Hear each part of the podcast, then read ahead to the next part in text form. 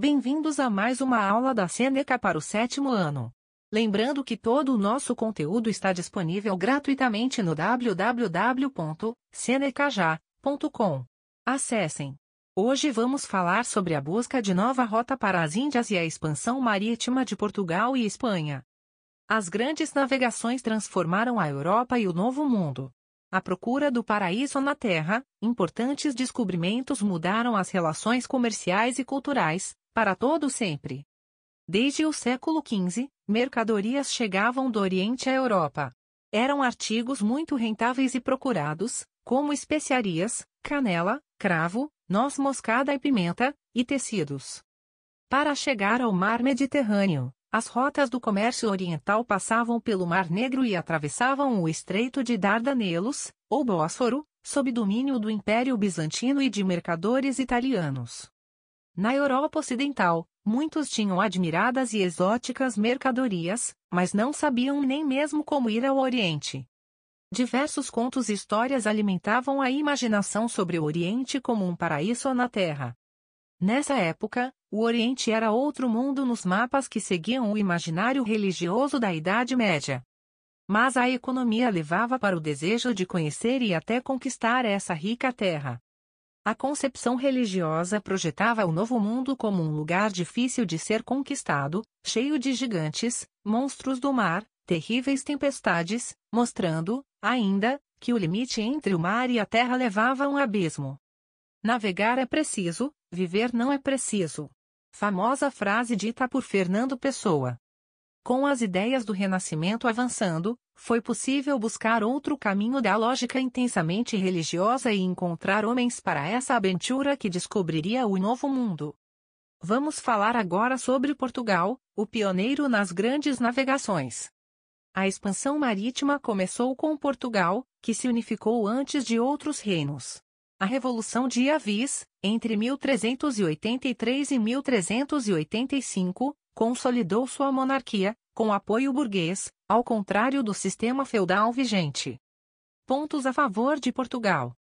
Capital, burguesia aliada. Saída para o Atlântico, localização privilegiada. Falta de terras cultiváveis, os portugueses já se buscavam. Tradição de pesca e navegação. Criada por D. João I, a Escola de Sagres ensinava a navegar, por meio de estudos náuticos e cartográficos. Seu filho, o infante de Henrique dirigiu a escola e atuou para desbravar o Atlântico. No século XV, técnicas foram se aperfeiçoando, astrolábio, bússola e quadrante, bem como as embarcações, que foram se adequando mais para a navegação, até as caravelas.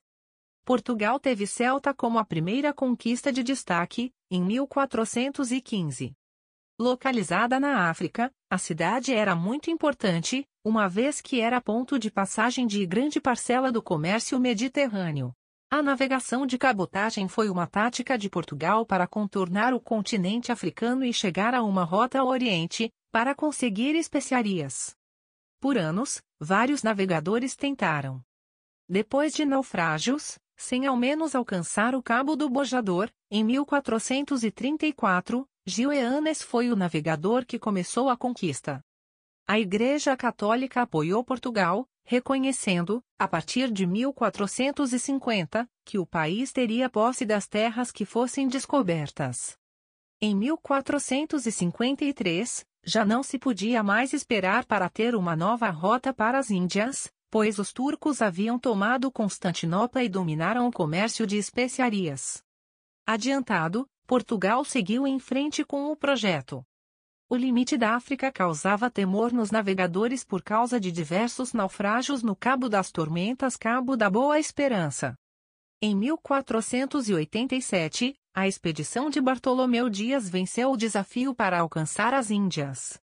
Em 1497, a expedição de Vasco da Gama alcançou as Índias. Depois da dificuldade no Cabo da Boa Esperança, chegou ao Oceano Índico e conseguiu aportar em Calicut. Seu retorno a Portugal foi em 1499, carregado de especiarias, metais e tecidos. Apesar das dificuldades, inclusive com perda de navios, a viagem foi bem sucedida, com Portugal no caminho para as Índias. E o que podemos falar sobre a Espanha? Enquanto os portugueses avançavam pela África, os espanhóis buscavam unificar seu território, o que foi possível com um casamento que uniu os reinos de Aragão e Castela. Genovês, o navegador Cristóvão Colombo foi apoiado pela coroa espanhola para sua empreitada de circunavegação. Deveria navegar em direção ao ocidente e, assim, alcançar o Oriente. Em 1492, conseguiu chegar ao continente americano, no conjunto de ilhas das Bahamas. Depois, partiu em direção a outra ilha, batizada de Santo Domingos.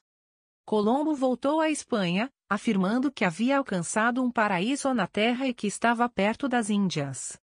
Depois de outras três idas ao continente americano, Colombo morreu, em 1506, sem alcançar as tão desejadas Índias. Chegamos ao final desse episódio. Lembrando que todo o nosso conteúdo está disponível gratuitamente no www.senecaja.com. Até mais!